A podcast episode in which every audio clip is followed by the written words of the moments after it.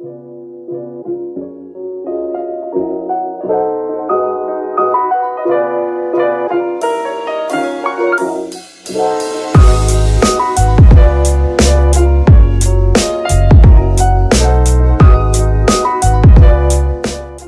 大家好，欢迎收听新的一期《说来话长》。我们这期的节目是续上一期二零二三年度特辑，我们主要讲一下好物推荐，比较推荐的东西开始讲。好的，我先分一下比较推荐的一些虚拟的服务吧，当然是属于薅羊毛类型的，有的可能根本不花钱。一个是每个月这个支付宝会员里头会有这个视频的可以抢会员，不同视频网站的大会员，这样就可以不用去交费。会员服务了，另外一个呢，就是支付宝里面还有一些这个高铁啊、机票啊的这些商务的休息室。另外呢，就是有的银行服务，你可以看看信用卡的那个服务里面也是会有这个相应的高铁和呃机票的服务，大家可以看一下，这些可以还省了挺多的钱的。嗯，另外呢，就是我们推荐那个在出行的时候，大家可以去海鲜市场。就是某鱼的这个 A P P 上去预定一些接送机的服务，其实这些接送机的服务呢，很多也是你的银行卡里的一些附带附赠的接送服务。他们呢，一般的车会比较好，而且会比这个你自己去预定同等的服务会打折一些。嗯，另外还有在出行的时候呢，有的人可能喜欢呃和我一样，我现在比较喜欢。去记录一些出行的一些视频的片段什么的，所以我呢就会租一些这个电子设备，而不是去买，因为电子设备一个是价格比较高嘛，另外一个可能对于我这种科技不能说是科技小白吧，但是科技用品的这个不是那么擅长的人来说。用实际上去租一个这种可能高价的几千或者上万的一个设备，对于我来说是性价比更高的，这样也会让我更了解这个电子设备的一些性能等等。还有呢，就是日常中生活中我用到的，比如说有一些超市的这个充卡，那么在我某宝上呢，会有一些这个以稍微低一点点的价格去充这个超市的充值卡，比如说。盒马呀，他们可能这个价格也就是八折或者九折，但是，嗯，长期用下来的话，你会省的钱还是比较多的。另外呢，一个就是我用过的服务还挺好用的，不知道大家用不用电动牙刷？那个电动牙刷的那个它里面的电机有时候会坏，可能因为我那个也用的时间比较长，或者它会摔了一下进水了。进水了之前，本来是我第一反应是说我去重新买一个，但是因为电动牙刷也特别贵嘛，我就。专门查了一下，大家都怎么办这种情况？大家推荐说去某宝去搜一下有没有，就是有这种修修牙刷的服务，我都不知道，我就去把这个去搜了一下，果然有。你你做的呢，就是说把你的牙刷先这个寄过去，也不用先掏钱。那么寄过去之后，他先给你用十块钱还是五块钱，他可以预估一下，看看你这个牙刷需要多少钱来修。当时我修过两次，一个是花了好大概一百块钱，区别可能就是换没换电机，好像是这么个区别。那么你同意让他修了之后，你再付款之后，他会把这个牙刷给你寄回来，用的也非常好，嗯，没有什么任何区别。那么这样一下就省省了，就是买重新买一个新的电动牙刷好几千块钱。还有的话就是今年买彩妆也有一个。小小的心得，我在学怎么画眼影嘛。嗯，买眼影的时候，因为每个眼影其实说实话，牌子的眼影都还是比较贵的，都至少三四百吧。那么我发现这个他们也会有一种服务，就是因为你很多眼影你是没有办法在专柜里找到它的颜色，或者是你不方便总去专柜去试这些东西，那么你也不确定这个颜色适不适合你。网上的那一些测评啊、图啊，每个人的肤质都不太一样，风格也不太一样。这个时候你就可以去买那种叫原切盘，也就是说，他把那个大的眼影呢，因为眼影也会经常大家用不完，他把大的眼影呢会分成小块来卖一个，那种眼影呢可能就几十或者是一也最多一百多吧，就可以可以让你试一下你自己喜不喜欢这个眼影，你再去花大价钱，可能说也不叫大价钱，就相对高一些的价钱去买它的原版的东西。这是我薅羊毛的几个小攻略。哦，对，还有一个薅羊毛小攻略，就是我今年订了一个服务，还挺有意思的，因为有一些原因吧。有一些新闻可能是看不了的，由于可我的这个从事的工作行业呢是金融投资嘛，那需要一些外面的一些相对的这个什么市场啊，大家对这个一些金融的一些看法，那这个时候呢就是比较麻烦。现在有有一批这个服务呢，就是你以一定的比较低、相对比较低的价格去他给你汇总这个所有的这个，比如说。什么 Economist 的经济学人啊，还有就是主流这些媒体外媒的这些怎么说经济研报啊什么的这些的服务，他会定期的把这些的这个，还有有的每一家服务不太一样，还有一个就是他的这个总结的一些研报发给你，我觉得呃还是挺性价比比较高的一件事情吧。虽然可能这样对这个原原创作者。不是特别特别友好的一个东西，但是至少对我们的来说，了解信息方面还是比较方便的一个呃快捷的一个东西。这个服务它的名称是叫什么？我那个搜的好像就叫订阅服务，就是什么新闻订阅服务，在某宝上搜，有好好多家。它是它是直接推到你的手机吗？它是以一个什么形式推到你的手机？嗯，是这样的，它呢是。我的那家服务呢，是以一个就是飞书文档的模式，就是共享文档。哦哦哦哦，明白。但是呢，它呢也是，它是把大家放到了一个微信群里头，之后呢，就是每天它大概有三到四次的这个推送，有一个比如说总结，就是所谓的它也翻译成中文的一个总结，就是有有有那么几个，但是呢，每天它也会。比如说，如果每天或者每周这个报纸出了的话，他会把那个电子版的那个报纸和那个原版的那个那个报告直接给你拽到这个群里头，你可以读。哦哦，嗯，好，挺神的一个东西。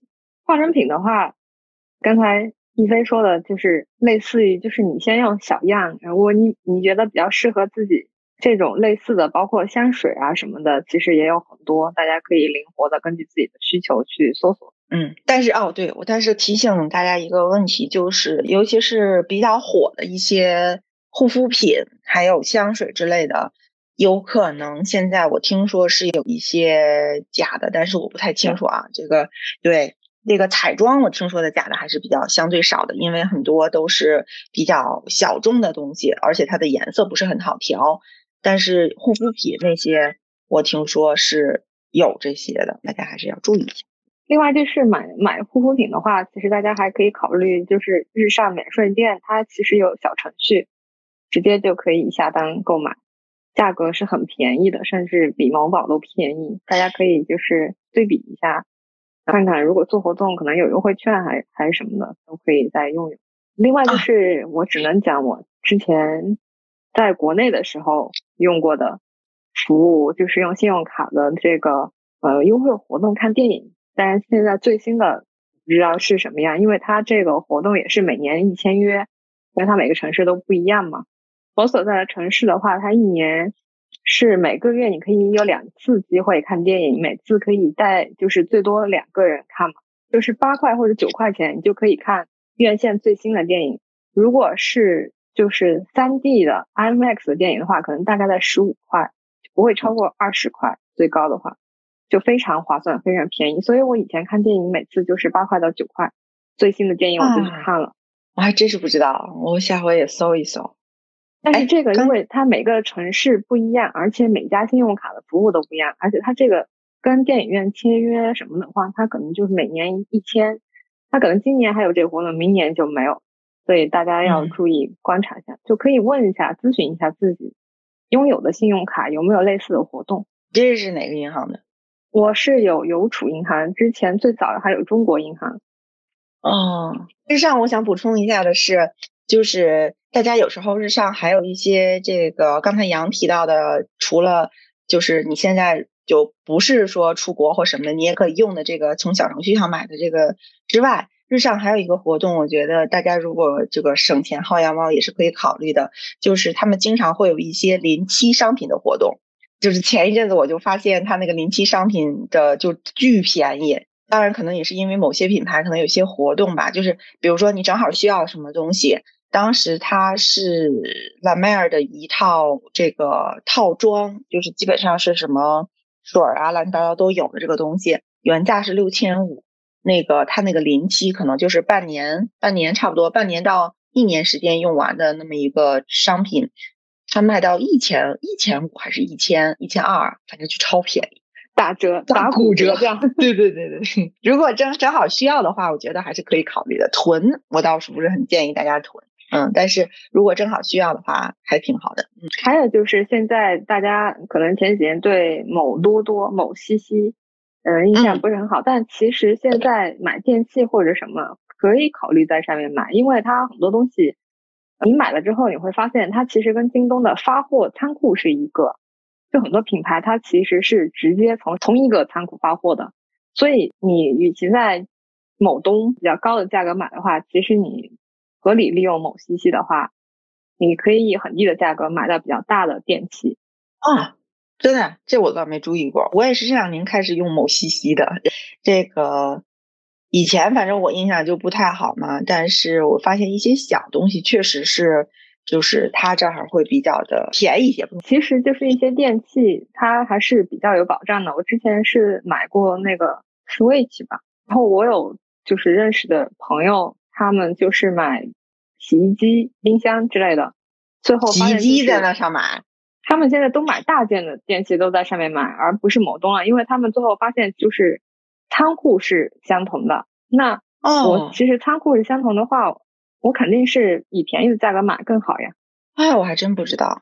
所以大家其实不要一直迷信，就是偏见对去看待一些 A P P，就是实际上你可以试试。而且它有个好处就是，退货的话，它相对来说没有那么严格。就是你要觉得有猫腻或者什么的话，其实你可以退货，然后多看看下面的评论什么的。嗯，小东西我没敢，我还没敢买大东西。前一阵子我买件，大件是可以，也也是可以尝试的，是吗？我妈好像之前从上面买过马桶，我还说妈，你这真的是叫什么胆儿还挺大的，马桶这么贵的东西，你竟然敢在那个在这上头买？对，一开始我也不敢买，但是我同学就是有一个资深的，我那很溜的人，他就一直在上面买电器，薅到了很多羊毛，他一直安利给我们周边的人。后来我们逐渐逐渐发现啊，确实是，如果你的仓库是同一个的话，其实那就确实是便宜的更好呀，是不是节省了很多钱？对，估计渠道费什么的可能不一样，包括后期维修什么的，其实它直接也是联系的厂商嘛，所以就不存在什么问题。嗯，虚拟服务我稍微说那么一点点一点点，虚拟服务方面啊，就是我觉得今年就是非常好用的，就是 ChatGPT。它有个什么好处呢？就是像我们在日本的话，你毕竟不是本地人，你的语言肯定有一些就是你写不好的地方。就你写好以后扔给他，他会帮你修改。当然，他也不是就是万能的，他修改的也不是完全的准确的，你可能还稍微修改一下。但是，嗯，我觉得还是挺好用的。我每次就是写比较长的对话或者什么的时候，我会先扔给他，他帮我修改一下，再自己再看一遍，对一遍，对，再发给别人。我觉得还是很好用的。我们虚拟服务我就说到这一部分。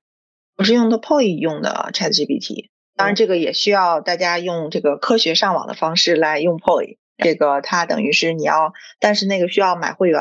嗯，它里面是有不同的插件，其中一个插件是 ChatGPT Four，然后就是那些好玩的小东西吧。呃，用的是挺好用的。我什么东西现在拿它跟 Google 差不多，就是直接拽里头说这个是什么东西，中文的、英文的都给你放出来。但是，但是好像最近我觉得有点慢，不知道为什么。它有时候用那个 Chrome 浏览器的话，它会有时候会崩溃，不知道为什么。反正就是，但是实际上你可以用那个 Bing 浏览器啊，Bing 浏览器的话，它直接就是免费搭载了 ChatGPT 四。我听说了，但是我还没有特别弄明白。并有个问题就是，如果你用的国内版，就是不能用这个功能，一样啊，必须用国际版。对啊，对不是？但是我摁国际版，我没有改。我有一次是就在问问题的时候，你在浏览，你在浏览的时候，对，你在浏览的时候，你注意选择一下啊。不过我不确定国内能不能用，因为我在这边用电脑操作的时候，我就发现它一开始你打开必应的时候，它还是原来的界面，它就会有一个按钮，你就可以切换到国际版，切换过去就可以用了。国内也有，但是那个国际版我第一次用的时候，就是我用了书的英文，它好像有 maybe 它可能是。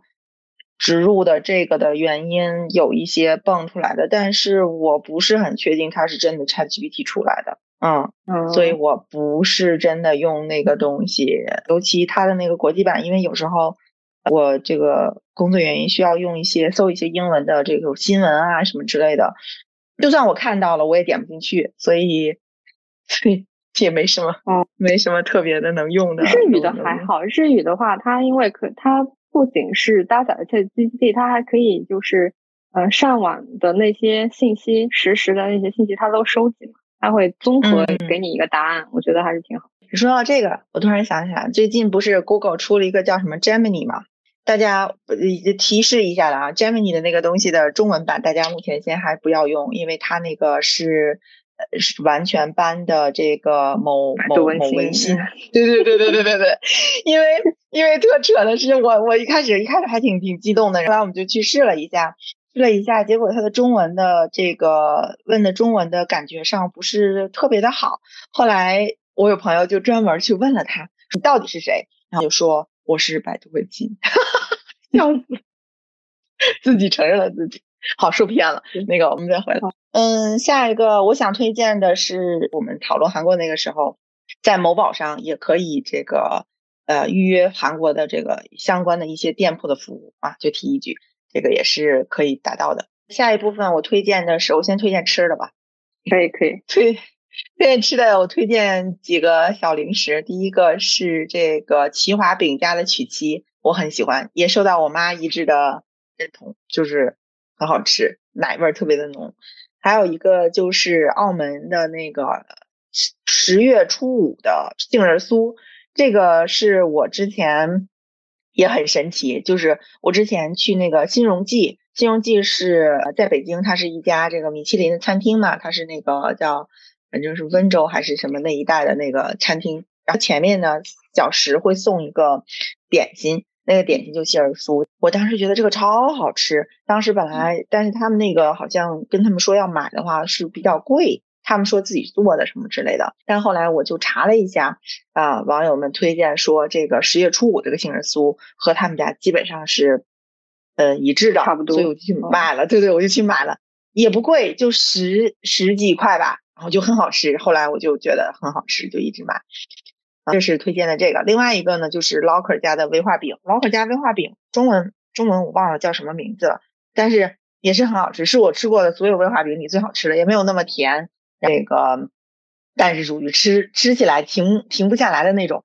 山姆什么的，这个淘宝 都有官方旗舰店，大家可以去去查一下。妈，这个。也经过我妈母上大人的认证，因为她很喜欢吃这些零食，她经常给我评价说这个零食行，那个零食不行。我觉得你妈适合过来日本，日本这边好吃的小零食太多。她就是所有零食，我我基本上就是给他带的全世界各国的这个巧克力呀什么的，他都吃过。什么什么这个所谓的土豪国家的什么瑞士的什么就高端的低端也不叫低端的高端的什么超市版的都给他带过，他就特别挑，最后就说我只要某某某牌子的这个巧克力，别的都不行。我说妈，那个不是很贵。他说不是贵的问题，就是我爱。我说行，以后只买这个。吃的东西的话，我觉得今年吃过比较惊艳的是，我们之前有有一天在。就是百货商店地下一层，日本这边不是都是卖很多是的很高级的那种，就是蛋糕呀、点心呀，或者是熟食的那种。在那一层里面，真的是偶然的机会，就发现了有一家正在卖，它其实是卖那个那个叫什么瑞士卷还是什么的那种，嗯嗯，专门店。但是他们家那天就刚好在卖一个芝士蛋糕，就是伯爵红茶芝士蛋糕。然后老公就特别，本来他就喜欢喝伯爵红茶嘛，他就看到那个芝士蛋糕，他就走不动了，他就问店员说：“这个有没有小块？因为它是一长条的，就比较大的尺寸的。”就说我们其实就只想吃一小块嘛。店员说没有，我们实际上是一个木质的小盒子里面。然后他说我们就只卖这一盒。就问要不要，我们结果就误打误撞就买了，就咬了一下牙就买了。买回来之后觉得哇，真的好好吃，非常好吃，就是那个芝士味很浓。它叫 B Stock 那个店，它其实是大丰那边的，呃，专门卖芝士蛋糕的一个店。它其实我们买到的那天只是在这边，现在有两个星期限定开店卖这么两个星期，刚好被我们撞到了。B 它是一家连锁吗？东京什么的买到吗？不是，不是。不是，就买不到。是啊，它就只在，它其实就只在大丰哦。但是在日本的话，其实可以在他们家官方网站上就直接下单，他就给你寄。我发现日本的这些什么小点心的真的是很好吃。那我这回你说到日本的点心，这回我去日本买的那个就是年轮蛋糕，我特别喜欢吃的一家年轮蛋糕，在那个，但是我知道的是他们家只在东京银座还有新宿。有两家店，我就特别喜欢吃。他们也是分，我后来才知道，年轮蛋糕是分软的那种和稍微硬壳的那种。硬壳的那个是外面是有一种焦糖，就是那种山形的那种那那种样子的。我其实比较喜欢吃软的那种。我在那家店，我当时那天又去买了年轮蛋糕的时候，他们家新出了一个小的那个 cookie。就是那种小饼干，我觉得特好吃。就是其实我是看他们家新品，我就说，哎，那试一试吧。他那个他那个蛋，他那个饼干是啊，两边这个是上下都是抹茶的饼干，中间是奶油和红豆还是葡萄干儿。我当时是觉得说，嗨，这个出新品，我就支持一下这个，因为我喜欢他们家的吃的，就买了。那天我和我朋友我们各种在买，我朋友在里面买了至少得有。小二百美金，当然他们家有点贵啊，就是但是买了小二百美金的吃的，我买了一那也买挺多，买挺多的，但是它的一个年轮蛋糕确实也也也有点贵了，它一个年轮蛋糕可能也得有小六十美金吧，那些 cookie 的那一个盒也挺贵的，一般一般人都都可能只买一块。结果你们就去买一个，那那那那这个我朋友当时我都我都拦着他，他说这东西好吃好吃，然后他就他就回去送朋友嘛，他因为他从美国过去的，他就是觉得好不容易来一趟，我下回再就是再再来就很难来，所以他最后就买了很多。但是，哎不重要，反正就是我说我想说的是那个年轮蛋糕和他的那个小果皮都很好吃。日本大家来了以后可以。推荐大家去就是大型商场的地下一层或者二层去逛逛，因为它比较集中。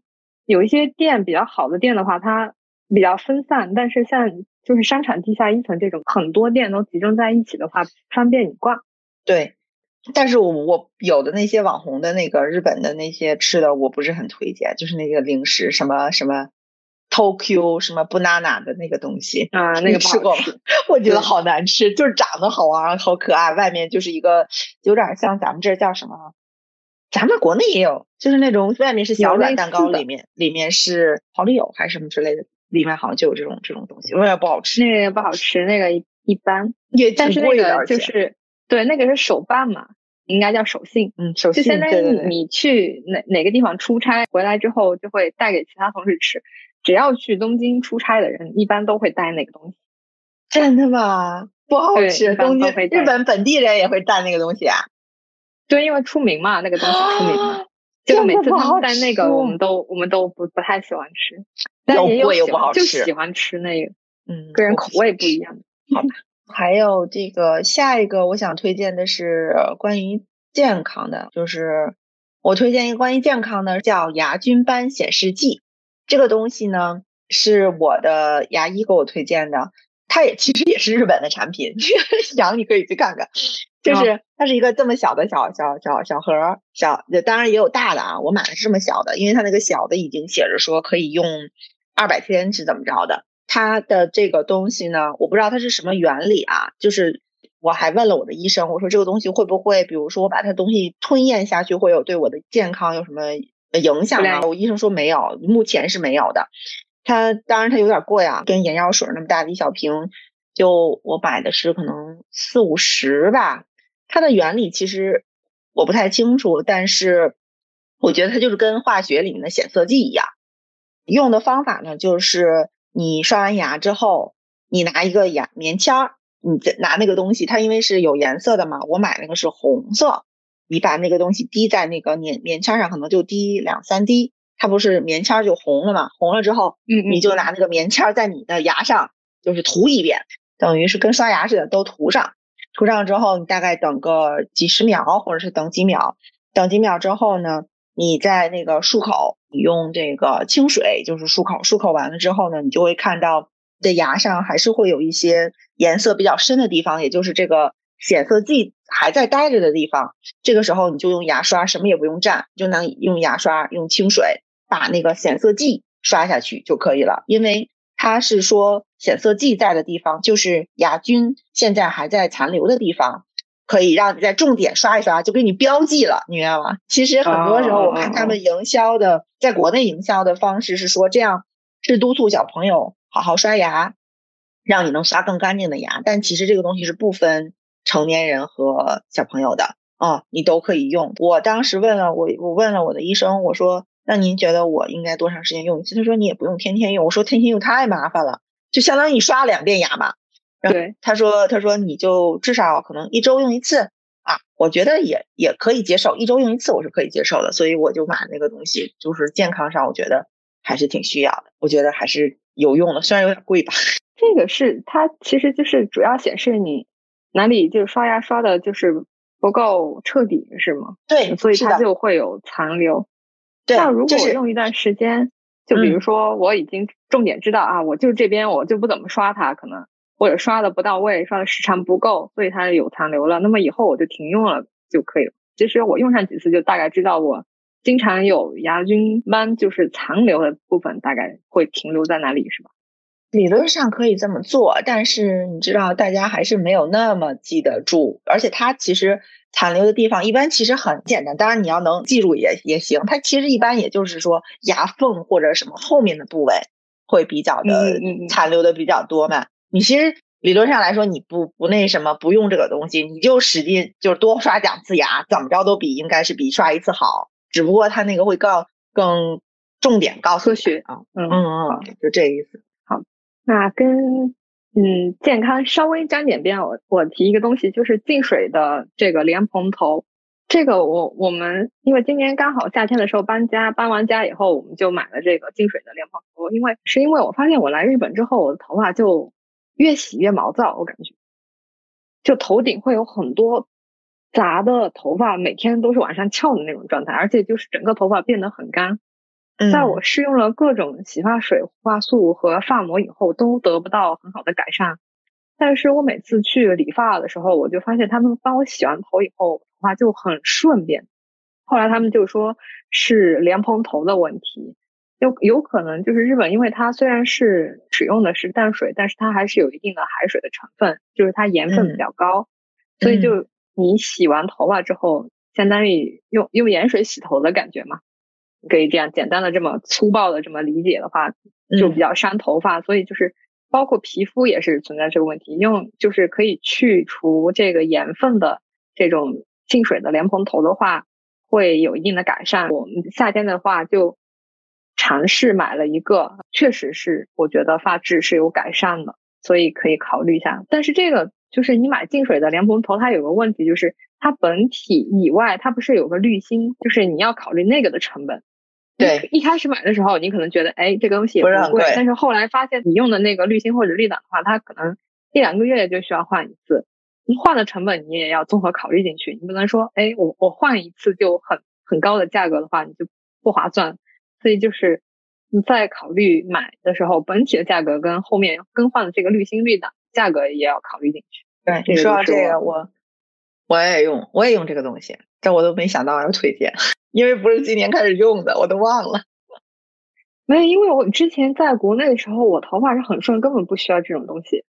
我觉得需求度不是那么高，但是后来我是真的发现头发就越来越差，不得不用了，我就去用。而且我用的这个，它的原理是其实加有点加维生素 C，啊，那个也是，那就是因为你你的头发。发质比我好吧，我头发一直都是沙发，所以我就想了各种的方法去去就是改善 这个，你知道吗？我就查查了，其中有一个就是说可能是你的水的原因，所以当时我就去也去买了一个这个莲蓬头，但是就是你提的那个问题嘛，就是如果你一旦买了这个莲蓬头的话，你的相应配套的这个滤芯儿，你就总得买这一家的。那这个滤芯儿你要考虑它多少钱这些东西。但是我那莲蓬头有一个问题，当然是我那个底下的问题，就是它之前会不小心就是掉嘛，那个莲蓬头，我的因为这个东西固定的不是很好，它就会把我莲蓬头邦叽给掰掉，掰掉我就需要重新买一个，好心痛。我我已经换了两个。对，只是固定的那个地地方的问题吗？还是我也不知道，它是固定的那个地方，不是它，而且它那个东西有时候它的重心好像没有放好。就是比如说我的莲蓬头其实可以拿下来的嘛，拿下来之后，如果你放回去的时候，你没有给它到一个就是好的角度的话，它就会因为那个莲蓬头的重心就会往下摔嘛，就在摔这一下容易给摔坏，是这个意思。但是我觉得那东西是有用的。是有用的，是让那个水会变软，或者是说反正是过滤，嗯，确实是有用。维生素 C 有没有用？我不太清楚。滤滤水是有用的。对啊，他们当时之前营营销的时候还说什么这个东西会让你的皮肤也会变好，但是我是这个不知道。对，但是确实水确实是软软一些，倒是。哦，说到洗澡，我先推荐一下，就是我这个我有一朋友安利我的这个搓澡巾，就是现在大家不是特别用搓澡巾了，但是对。但是我觉得还是有用的啊！这个做他推荐我的是一款东北的一个搓澡巾，就是非常非常便宜，十四块钱三条这种这种搓澡巾。他给我们每一个朋友都都送了一块，他说这是他送朋友的必备神器，不管怎么样一定要送一块。然后确实是好用，东北搓澡巾叫紫薇牌搓澡巾，大家可以试一下，反正也不贵嘛。如果你真的搓澡的话，可以试一试。这是我们洗澡的时候的一个东西，它是就是效果特别好，能搓出来特别多东西吗？对，就是很很很轻松的搓出来，就不像那种很多搓澡巾，你不非就是它就是很朴素，也没有什么花，就是颜色的那种，就是很土的一个一个搓澡巾，那包装也很土，但是你拿来之后。很多搓澡巾是那种就过于细或者过于什么，它就是那种布的那个纤维的程度刚刚好，你也不用特别使劲，就因为有的时候你会觉得说你使半天劲，你搓不出来什么，搓不出来什么嘛。但是那个就是会正常，你也不用泡很久，就就能能起到它的作用。简而言之，对，好的好的，这个还挺好的。还有是我想推荐的家里的是。我再推荐俩吧。我非常推荐，我倒不是说推荐某个具体的牌子，但是我非常推荐大家去买这个买好的棉质的这个床上用品四件套。具体呢表现呢，就是说怎么来衡量说好不好呢？就是说买高支的棉的这个用品，高支的棉就是大家可以去查一下，就是有几种棉叫什么埃及棉、匹马棉、新疆棉。现在呃市面上比较流行的是这种三种棉花，它有不同的支，一般是六十支、一百支、一百二十支和更高支的都有。一般我现在我有一次就是去研究了这个东西，发现这个一百支以上的会比较好。但是大家一定注意一下，在你买这个东西的时候，实际上。嗯，有一些它是怎么说虚假宣传，也就是说，他说他是一百支，但实际上它没有到一百支。具体的话，你可以对比一下价格就可以。如果过于便宜，比如说如果一百支的话，你可能只有三百块钱或者二百块钱，除非这个可能是这东西有瑕疵或者什么的，一般情况下是不会这样的，因为它的成本在那里。嗯，但是这个就是它会给你带来，对于我来说啊，给我带来比较好的这个睡眠的体验，因为。它的这个棉呢，由于它的支数比较高，它就你摸上去和你的体会上感觉，它就像真丝一样。哦，对，但实际上它是棉花，所以你洗呀什么的都没有关系，而且它会有一定的光泽度，这个东西还挺好的。我觉得睡眠的话，呃，相对来说花花一些钱在这上面，提高这个你整体的这个睡眠质量。我们一天人有一半时间都是在床上，所以我觉得。这个还挺重要的，这是这是床上的那个，另外一个就是今年我发现的一个叫空调遮风板，很神奇的遮风板是什么东西？瞅一眼，瞅了一眼我的空调，因为它是就是一个小板子啦，就是这个不是每个每个家庭都需要啊。我具体的是说，如果它的作用呢是吹你空调对的这个位置，它缓和一下。我的原因是因为我的空调装的那个位置呢是正好对着我的床。但是呢，我又不能晚上不开空调，嗯，对着床睡觉，它吹风怎么着都不好嘛，所以当时就是买了这么一个东西。它的具体的其实就是一个塑料的一个，就是一个呃，空调不是这种弯弯的嘛，它就是一个挂，就是一个有一个钩子，一个板子和它这个差不多，然后你你挂上的这么一个一个一个塑料的一个东西，很便宜，十块钱，十块钱，它是一塑料的东西嘛，它就让那个风出来的时候，这不是口吗？这是空调的口，出来的时候就不直接，本来是直接就出来了嘛。它是相当于一个缓冲一下，给你这么着，哎，挡了一下出来。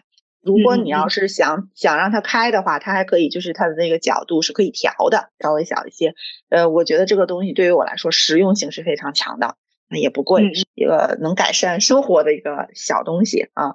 嗯，我是真正入冬以后，因为今年一开始这个冬天我感觉比较暖和嘛，觉得不太有必要买暖风机或者什么的。后来就是逐渐变冷以后，我就觉得。就是我的日常坐的那个位置离空调有点远，我就说我的脚就比较冷，就需要一个暖风机。后来我就去买了一个暖风机，它是带加湿功能，就是可以一边加湿一边加热，所以我觉得就挺好的。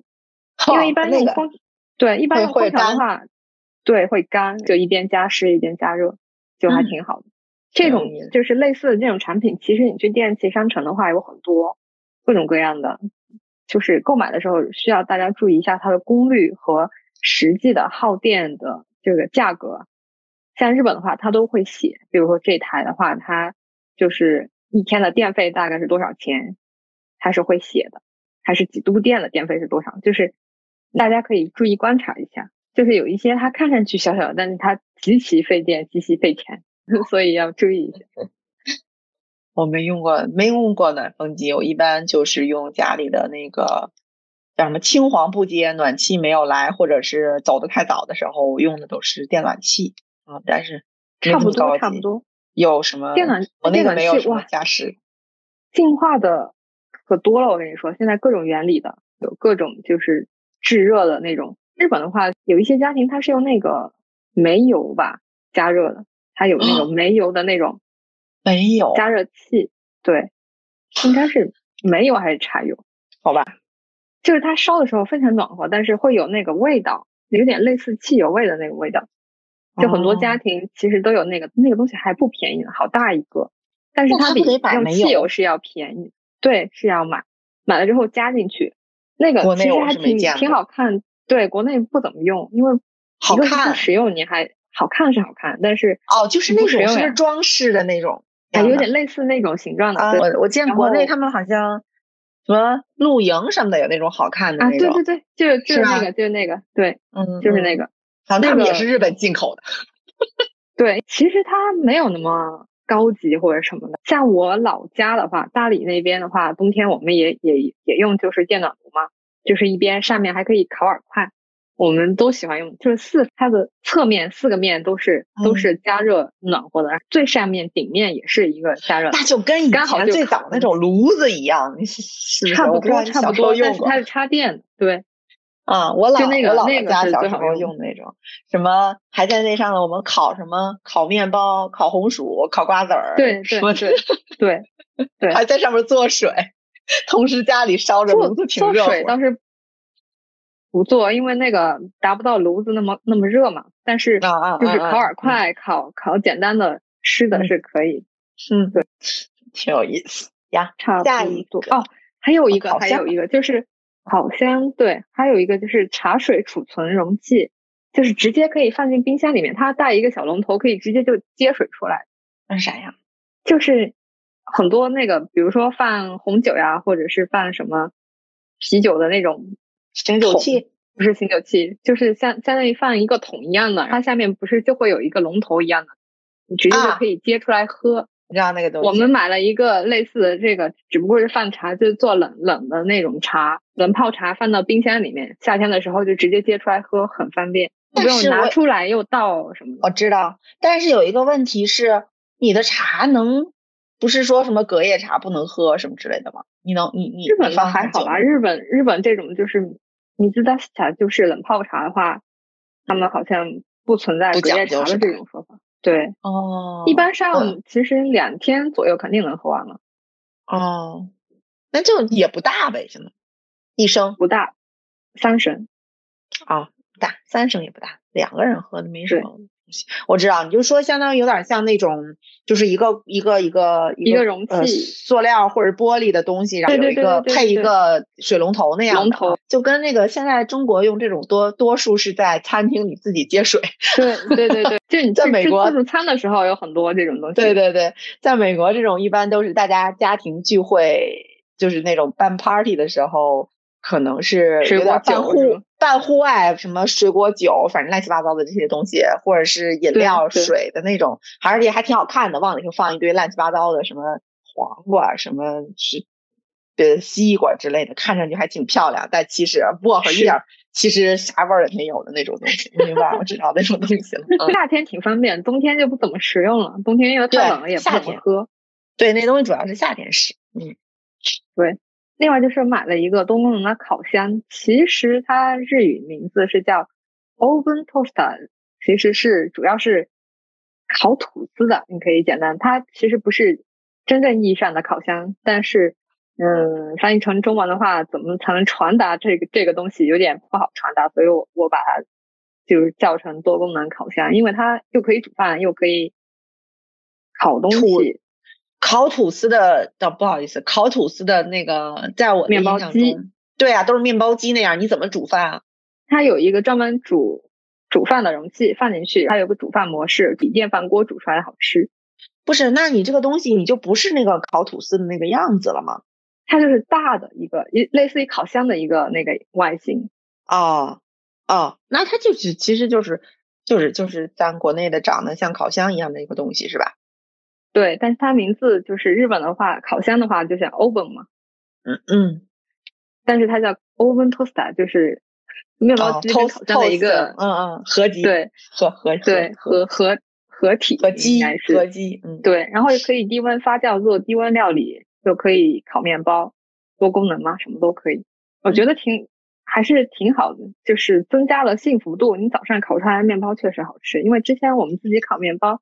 就是用那种三明治机一样的在火上烤嘛，偶尔你控制不好的话就会烤糊了，而且就是烤出来的口感，因为它烤出来是脆脆的那种口感，觉得就挺好吃的。还有一点就是，比如说你去很多面包店里面买面包，你回来就是用这个稍微烤一下，就真的像现出炉的面包一样的口感，它可以恢复成那样，就非常好。还有就是很多油炸的食品。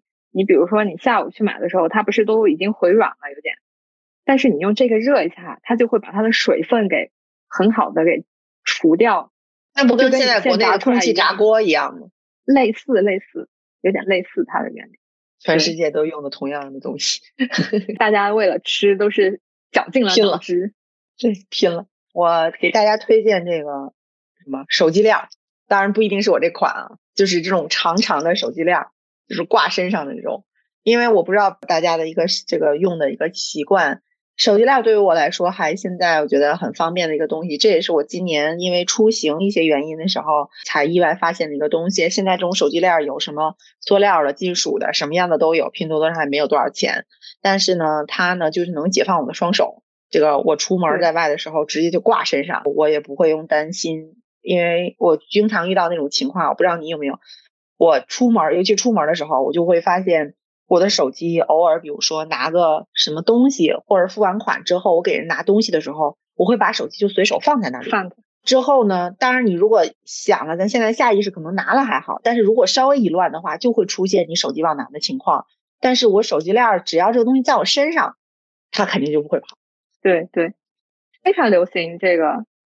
对，所以我就就强烈推荐大家买买一个手机链儿，然后但是呢，大家一定要注意一下这个手机链儿。我对于我来说啊，我喜欢买这种就是从这个手机下面出来的这种链儿啊。有的现在那个手机手机壳带手机链儿是这种侧面，也就是手机的长边儿出来那两个链儿。那个我觉得不是很好使的原因，是因为如果只是下面出来的链儿，这个手机是这样的嘛，你等于是这样就可以用嘛，你就不用把它的取下来来用。而如果是横着的话，你就会难受，你就没有办法去真的你挂在身上还用它，因为你要翻一百八十度去去用它。这是我吸取的教训。我当时买了不同的手机链去试这个事情。我说一开始我没有注意到有什么区别，我只是看好看。后来我发现，哎，这东西是有区别的。另外一个就是它这个壳的这个叫什么？原来我以为是一定要是手机壳带上这个链儿才行。后来我发现总结出来，我的手机壳带链儿的那个原因呢，就是它那个固定的那两个东西，包括我这个其实原来也是带链儿的，结果就非常的容易断，就很不安全嘛。后来我发现，其实手机链不一定是手机链和手机壳，你是可以单独分开买的。嗯，就是你这样可以用你自己喜欢的手机壳，它是里面有一个小小垫板儿，就是这种。哎呀，我给把摘掰开看一下，就这种小垫小垫的这种板儿，帮你穿过去。对，它从里面穿出来，所以就里面是这样的，所以它就是可以用各用在各个的这个手机壳上，你随便什么手机壳都可以。另外一个就是它这个板儿也有讲究，哎呀，这个真是各种经验教训。这个板儿，他们经常之前买的自自己带的，一般送那个板儿的话，可能是塑料的，就硬塑料的那种。那种的话就会就是会面临，因为你这个地方磨损很多嘛，因为你总动嘛，就会就会断掉，因为它是硬塑料嘛，它就会损损耗的很快，因为你总掰它。那么，但是我就用这种叫这种叫什么纸壳硬硬布板儿这种东西会比较好，这个也没多少钱，一两块钱。因为大家看不到看不到实际的这个实物，请就是到时候请一飞拍照片。放在我们的公众号里面，没有什么实际的用途，但是觉得挺可爱的。肉包子抱枕，为什么没有实际用途？你靠着它是有用途的呀。嗯，是，但不是 人手必备的东西。就是你喜欢的话，你可以考虑一下。这个真是大肉包子，大肉包子，你得里它的商品名就叫肉包子，应该查一下。万一我觉得某宝可能有。很软很糯，这个东西大家如果喜欢的话，可以考虑入手一个。因为我之我之前把这个发在朋友圈上，好多人来问我，可能对这个东西比较喜欢的人还是挺多的。软软糯糯的东西大家都喜欢，好吧？啊，其实我我们家除了那个，我们还有一个，这是什么？这个是小熊猫抱枕。哦。其实我觉得抱枕还是挺挺实用的。对于我来说，我没有抱枕是不行的，因为沙发或者什么的有时候就好硬啊，就有个抱枕的话要好一点，就垫一下靠一下。对。然后就是我今年，虽然我很早之前就在小红书或者什么上面看到有手专门做手账的人，但是我我一直不太理解。今年我们就是机缘巧合，我们在去文具女子博的时候发现有。就是很适合做，它其实是日本不是有那个集那个各种寺庙的珠印的人，专门给他们准备的那种册子。但是我们就发现这个其实你把你喜欢的照片或者明信片，或者是比如说门票什么的都贴上的话，是很好的一种方式。后来我们虽然最后没有买珠印的那种，就是像一个可以展开的册子一样的，我知道，就有点像这种似的纹饰的。但是就是是吧？它是个对笔记本那种。我们最后没有买那个，我们买了就是一般的一个笔记本，是这个样子。有个什么好处呢？就是比如说我们去博物馆参观，或者我们去看电影，我们会有很多票根，然后有有一些票它其实是很很好看的，我们就把它，比如说几月几日我们去干了什么，像这个就是樱花开的时候，我们有个入场券。我们就把它都贴上，贴上之后，你过一段时间你来看一下，会觉得还挺有意思的。我们还买了一个小的，就是照片的打印机，它打印出来的照片直接就是贴纸，可以直接贴在这个手账上面。这东西挺有意思，对，非常好。我们就把我们去去的一些比较好玩的地方，一些门票都把它贴上。我觉得这个是我今年觉得做了比较有意义、觉得比较好的一个东西。这个我倒是之前一直做，我你说到这个，我也是和你呃基本上是一样的。然后那个我就是把之前出去玩的一些这个机票啊、什么票根啊，自己画就回来画一画，画一些画呀，就是看到的一些见闻啊，就是自己的一些记录寄回来。但是我这个本子长成这样，但我这个本子我刚刚发现，这本子长得跟书一样。啊，对。而且这本书是不是跟 像书一样？然后它叫对，而且我这本子叫我想出去走走。好吧。而且我这个竟然，我刚意外发现，我这个当时买的竟然是东京篇。应该当时它有不同的篇幅，它里面其实就是一个就是白色的一个本子，里面也有后面它后面也有就是不同的，比如说点阵型的这些本子，但是就是总体来说它就是一个，对，我就我也我也和你一样，就是你看我会把什么这个我哪天去的呀？哦，这我还记得最刚开头是记得腾冲呢。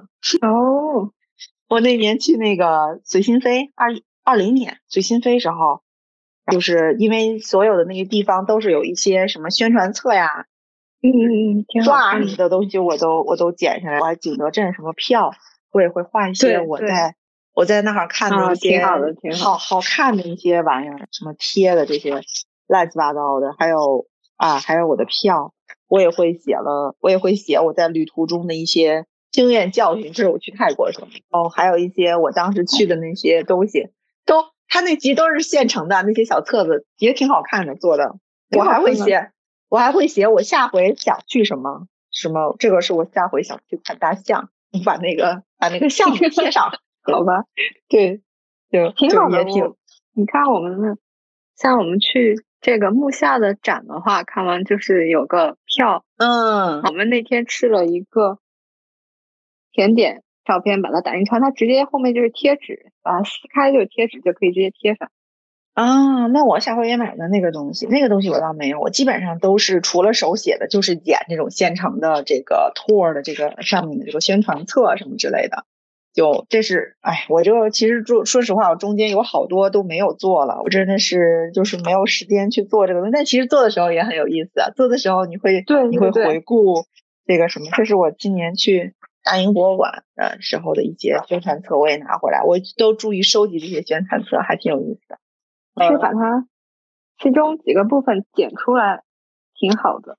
对你还能看到当地人什么之类的，也都挺好的。我之前做了大概两三本儿，我就是今年去年我这个太忙了，所以就一直又没有特别坚持下去。因为我觉得这种叫什么 physical，就是这个不是电子版的记忆，还挺挺好的。因为其实我觉得应该有的照片真的应该是打印出来，否则的话，对对对，你存在你的相册里是可以是说所谓的少占地方，但是你可能就是不会去看啊，或者是不会去引起你的这种好的这种回忆。而我觉得很多东西，你说出去回忆和经历，对于你来说是更更重要的，而不是真的只是说。就是打个卡或者什么的这种啊，我觉得挺开心的。哦，你说到手账的话，其实那我也推荐一个吧。我这个其实更多的也不能算是是手账吧，我是推荐我的那个子弹笔记。当然，子弹笔记我是其次是推荐，可能推荐我这个本子吧。啊，嗯，本本子稍微有点贵，但是我先推荐这种方法。这种方法实际上就是大家可以去看一本叫《子弹笔记》的书。子弹笔记有点复杂，是一个是德国人还是谁发明的这个这个书？当然到年底了，正好给给大家介绍这种方法。它其实就介绍了一套你如何就是做记录以及如何实现你目标的一个帮你 tracking 你所有这些事情的一个东西。它不只是一个简单的一个 to do list，就是。它包括从年初和年底以及每个月的一个总结，它实际上更多的是，我认为它更多的是一个促进你去回顾你的这个生活以及工作所有的这些目标和你的这个记录人生的一个一个方法。呃，每个人都有不同的记录子弹笔记的方法，但是我从大概二零一八年、一九年，一一八年、一九年正式开始用这种方法。我的这个总整体的这个方式呢，每年记得也不太一样，但是总体来说，我觉得大家应该去学习一种方法。具体实际上它就是说，比如说年初先建立目标呢，呃，具体你每个月可能已经在年初有一些计划，你就可以记进去。进去之后记录一些什么想记录的事情，包括今年喜欢的。东西呀，什么电影啊，乱七八糟这些事情，什么东西对于你更重要？每周它其实也是鼓励你去回顾的。每个月它有一套的系统，每个人都有自己的系统，当然都挺好的。我我反正就推荐大家以这种方式去记录自己生活。这样的话，对于我的意义是，就是我可以时刻去回顾我是不是在我想走和和我生活的一个路径上，我有没有走偏，或者是。我有没有这个有一些教训或者经验吧，这么说。另外一个就是它也会让我感受到深切的感受到我今年做了什么。啊，这个是让我感觉非常有意义的一件事情。否则的话，我经常我不知道有没有这种感觉，就是我经常会感觉说，今年一年我别人过来问我，你说你今年完成了什么，或者你今年有什么不一样，你会觉得没有什么特别大的不一样。但是我在记录了这些之后，我就发现，其实我今年还是干了很多的事情啊，就是还挺开心。很多人他可能就是工作总结写了很多，但是自己的生活、自己的个人成长。方面的话是完全没有记录，就浑浑噩噩过了一年，然后想起来，哎，我今年都发生了什么，都完成了什么，或者得到了什么成长的话，是很少有人去总结的。对，而且我觉得之前我也会出现这种情况，比如说我说我想学滑冰，或者是我想学网球，或者是我想学另外一项技能，我总是会说，比如说和朋友聊天时候，呃，突然会说起来这个事情，哎，我记得我之前也曾经想做这件事情，但是。总是会产生这种情况，你发现你完全就不会去实现，就是不会去有计划的去做这件事情，你只能是把这个事情放在嘴上。但是我在做了这件事情之后，我就会发现，OK，今年有什么东西，或者是至少我现在我知道我今年这个不是我的优先级，我会在能安排它的时候，我会把它安排进去。或者是比如说，哎，我之前一直想体验一个什么什么东西，比如说我体想体验骑马，那我一直都没有体验过，我这个东西也在我的 list 上，在我的这个。清单上的话，和你只是在你的脑子里，实际上你的对于我来说的话，实现的这个几率会高很多。就是相当于有一个外部的系统去帮助你去记录这些事情，人叫什么第二大脑，有点像第二大脑这种感觉，就是一个外面的东西。呃，你这样会更更那什么。我推荐这个本子，我再说一下推荐本。推荐本子实际上是东敦煌博物院的一个本子，还挺好看的。周边，敦煌博物院的周 边。他们那个这个这本是那个它的一个华盖，就是这个对于我来说这个大小我挺喜欢的啊。当然你可以用各种各样的本子，这个其实是不限制的。我个人是比较喜欢在记录这个事情上，我喜欢就没有横线格的本子，至少点阵的可能还好。嗯，空白的和那个什么的我会比较喜欢啊。这个就是我的最后一个年底的一个推荐。嗯，好。基本上我们的好物推荐就分享到这里，希望我们推荐的这些东西能给大家一些启发，这个也能帮大家这个提高生活的品质和质量。